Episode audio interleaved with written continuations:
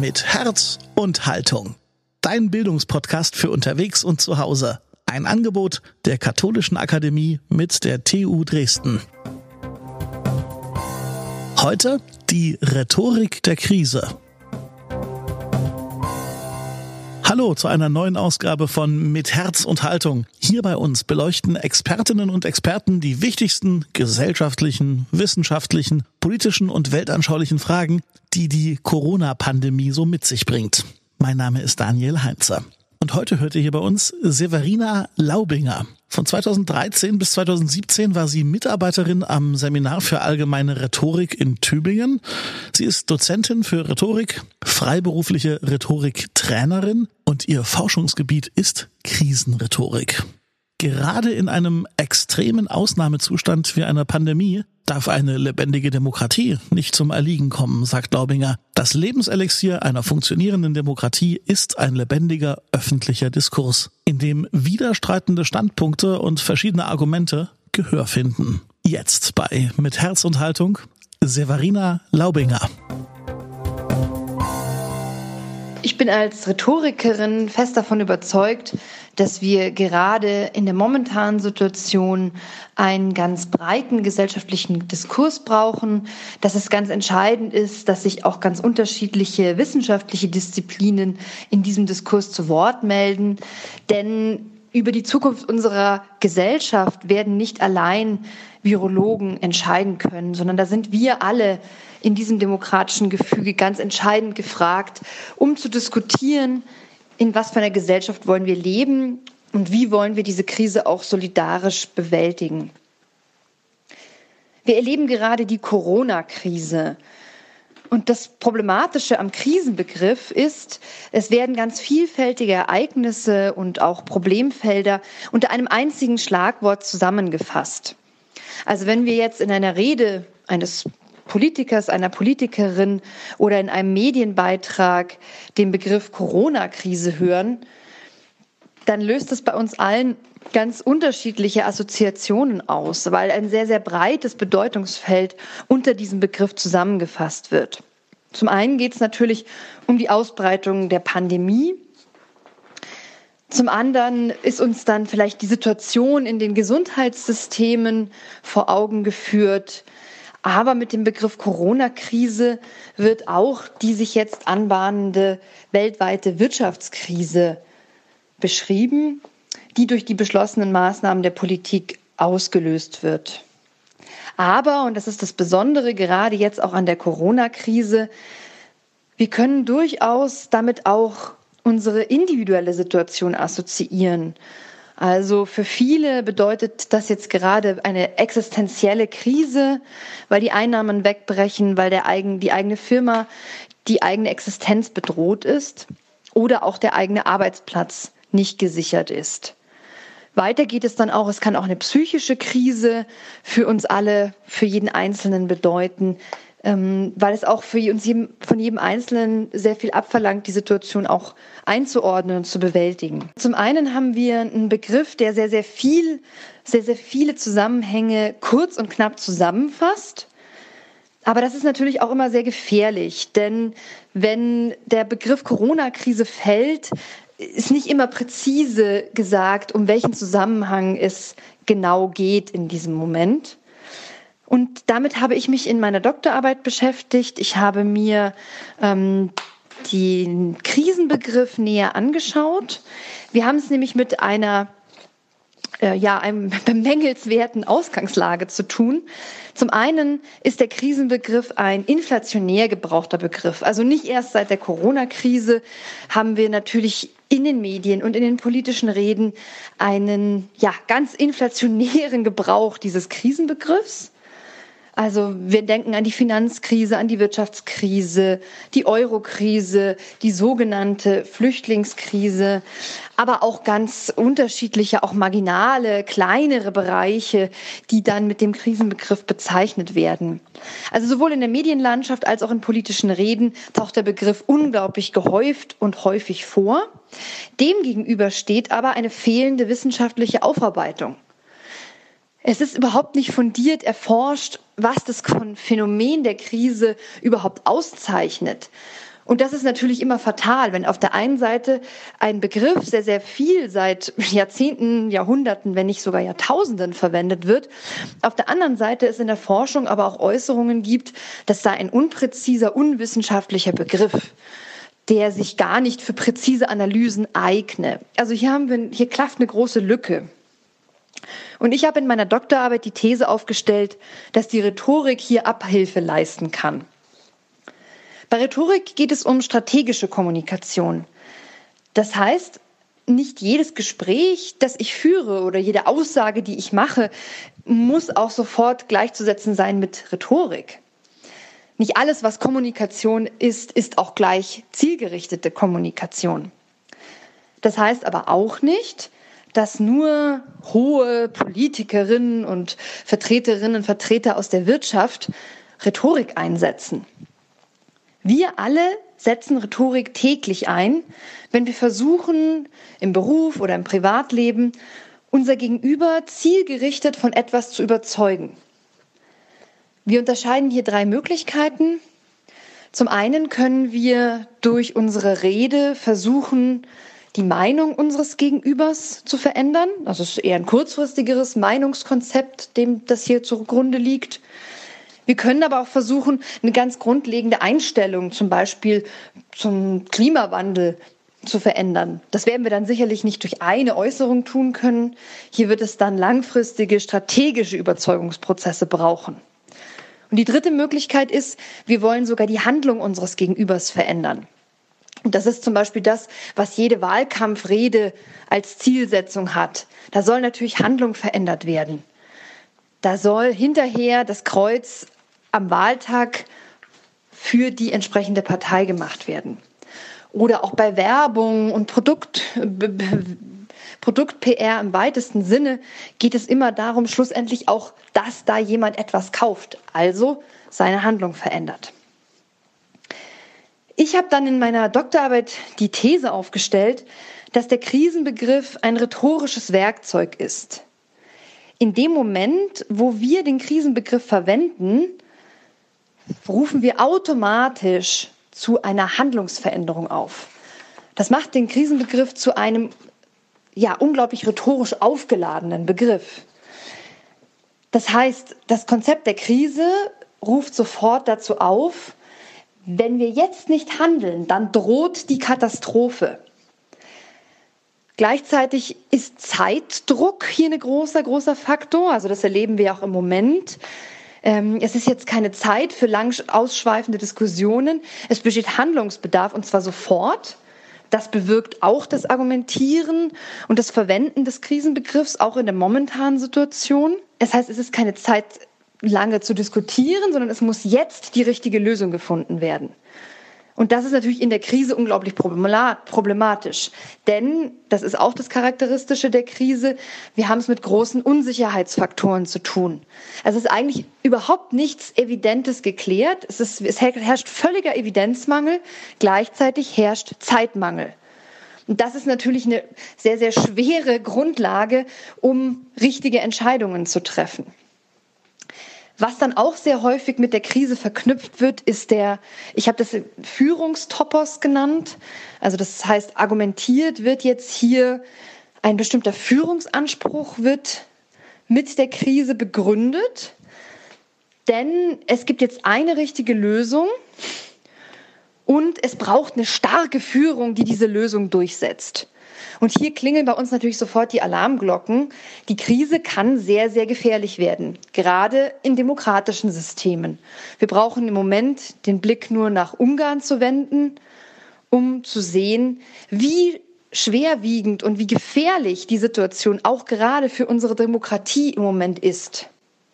Das heißt also, der Krisenbegriff kann argumentativ sehr, sehr schlagkräftig eingesetzt werden, weil er zu sofortiger Handlung jeden Einzelnen aufruft, wenn nicht die Katastrophe eintreten soll.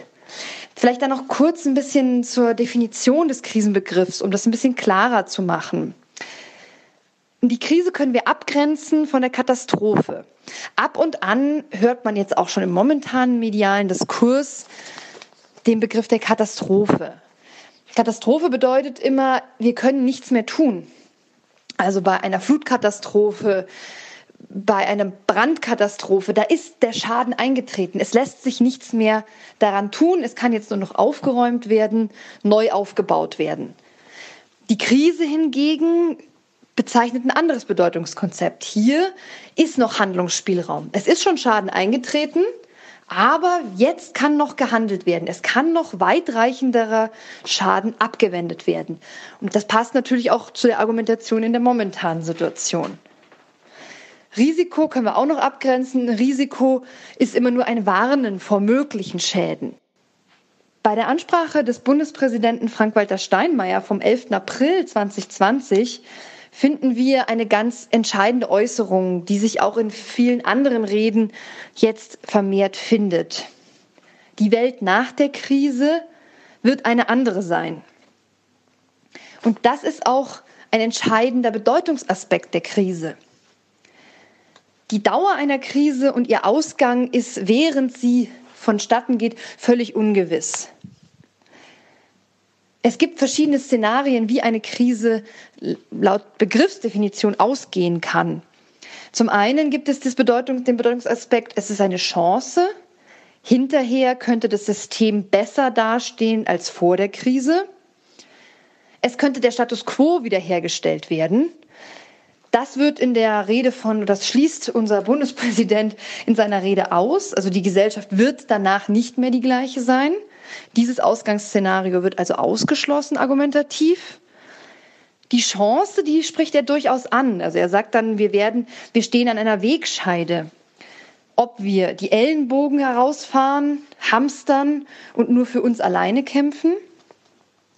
Oder, und das nennt er dann als die Chance, die die Krise birgt, eine Gesellschaft fundierend auf Solidarität aufgebaut wird, ob die Kreativität und das solidarische Engagement, das wir momentan erleben, auch weiterhin Fortbestand hat. Also das ist so ein bisschen dieses Konzept Krise als Chance in der Argumentation. Aber, und das macht eben diesen Handlungsdruck aus, es droht auch die Zerstörung, die Katastrophe als Ausgang der Krise. Die Politikerinnen und Politiker verwenden gerade in ihren Reden sehr, sehr häufig den Wertetopos. Das bedeutet, dass Werte wie Solidarität, Zusammenhalt, Gemeinschaftsgefühl jetzt als Mittel gegen die Krise eingesetzt werden sollen. Das ist auch ein sehr charakteristisches Argumentieren in Krisensituationen. Also die Werte, wir müssen uns auf unsere Werte besinnen, um die Krise zu bewältigen. Auf der anderen Seite sind Werte natürlich auch gerade in der Krise in Gefahr und davor wird auch gewarnt. Eine weitere Argumentation, die ich in den Reden führender Politikerinnen und Politiker im Moment gefunden habe und die sich auch sehr gut mit meinen Ergebnissen der Doktorarbeit deckt, Krisen offenbaren. Lange bestehende Missstände werden laut Argumentation durch eine Krise hervorgebracht. Das heißt also, das marode Gesundheitssystem, das gab es schon vor der Corona-Krise. Durch die Krise wird es aber jetzt allen offensichtlich vor Augen geführt. Das ist ein typisches Argumentieren mit der Krise. Noch ist der Begriff der Corona-Krise sehr stark vertreten. Ich habe aber, wie gesagt, auch schon öfters den Begriff der Corona-Katastrophe gehört. Und ab und an wird dieser Begriff bereits jetzt schon verwendet. Ähm, das ist natürlich ein viel fataleres Szenario, weil es bei der Katastrophe hm, nur noch um leichte Schadensbegrenzung gehen kann, aber eigentlich das Ausmaß nicht mehr durch menschliches Handeln zu kontrollieren ist. Ich bin gespannt, wie sich hier der Diskurs auch begrifflich weiterentwickeln wird. Hoffnung macht die Krise natürlich mehr, weil hier zumindest dieser Chancenaspekt noch mit aufgerufen wird. Interessant finde ich auch, dass der Begriff der Krise selbst viele Jahrhunderte hinweg ausschließlich in der Medizin verwendet wurde. Also vielleicht ganz kurz so ein bisschen zur Begriffsgeschichte, die aber tatsächlich für die momentane Situation ganz interessant ist. Im Altgriechischen war der Begriff Krisis ein zentraler Begriff der Politik und er wurde für Streit, Scheidung, Entscheidung eingesetzt. Hier hatte dann natürlich auch die antike Rhetorik ihren Platz, wenn es darum ging, Entscheidungen vor Gericht oder in der Volksversammlung in die eine oder andere Richtung zu entscheiden und auch für eine Richtung zu argumentieren. Das heißt, von Anfang an sind Krise und Rhetorik auch begrifflich sehr, sehr eng in ihren konzeptuellen Ausrichtungen verknüpft. Durch Hippokrates findet sich eine Übertragung des Entscheidungsgedankens auf die Medizin. Das heißt also, in die kritische Phase einer Erkrankung wird dann durch, als Krise bezeichnet. Und in dieser Phase fällt die Entscheidung über Leben und Tod. Und in dieser Bedeutung überdauert dann der Krisenbegriff das Mittelalter. Das heißt, viele Jahrhunderte hinweg ist es eigentlich ein rein medizinischer Begriff, die Krise. Und erst im 17., und 18. Jahrhundert wird dann der Begriff wieder metaphorisch, bildlich auf die Gesellschaft übertragen. Der Staatskörper sei erkrankt, er befinde sich damit in einer politischen Krise. Und jetzt gehe es eben darum, über Leben und Tod dieses Zusammenhangs des, des, der Gesellschaft zu entscheiden. Oder auch in der Wirtschaft wird dann eben dieser Krankheitsgedanke ursprünglich, daher kommt eben der, auch der Gedanke der Wirtschaftskrise, das war ursprünglich metaphorische Übertragung eines Krankheitskonzeptes. Und nach Koselleck haben wir es heute bei der Krise mit einem zentralen Konzept in der Selbstwahrnehmung moderner Gesellschaften zu tun. Also auch schon vor der Corona-Krise ist die Selbstwahrnehmung moderner Gesellschaften sehr, sehr stark von diesem Krisenkonzept geprägt. Nun ist es aber eine Krankheit selbst, die die globale, globale Staatengemeinschaft vor die wohl größte Krise, die wir alle und die meisten von uns wohl je erlebt haben, stellt. Unsicherheit, das ist das Charakteristische einer Krisensituation. Ungewissheit. Und ich glaube, das sind so Begriffe, mit denen die jeder, jeder von uns momentan spürt. Ungewissheit, Unsicherheit. In der Krisensituation sind sehr, sehr viele Faktoren nicht geklärt. Es herrscht großer Evidenzmangel. Und wo, wie reagieren wir natürlich emotional darauf? Und das ist auch ein rhetorisches Phänomen natürlich, dass Emotionen auch in der Rhetorik ähm, eingesetzt werden oder äh, ausgelöst werden sollen. Und auf Unsicherheit und Ungewissheit reagieren wir natürlich sehr, sehr stark mit Angst. Aber die Angst ist kein guter Berater, wenn es um Entscheidungen geht, ob im privaten, individuellen Leben oder in den großen politischen Fragen unserer Gesellschaft. Das heißt, ein Ziel der Reden, die momentan von der Politik von der Politik geäußert werden, ist es natürlich auch dieser Angst entgegenzuwirken, uns ein Gefühl von Sicherheit zu vermitteln. Ich bin aber ganz fest davon überzeugt, was wir jetzt brauchen, sind nicht nur Reden der führenden Politikerinnen und Politiker. Was wir jetzt brauchen, ist eine ganz lebendige Öffentlichkeit.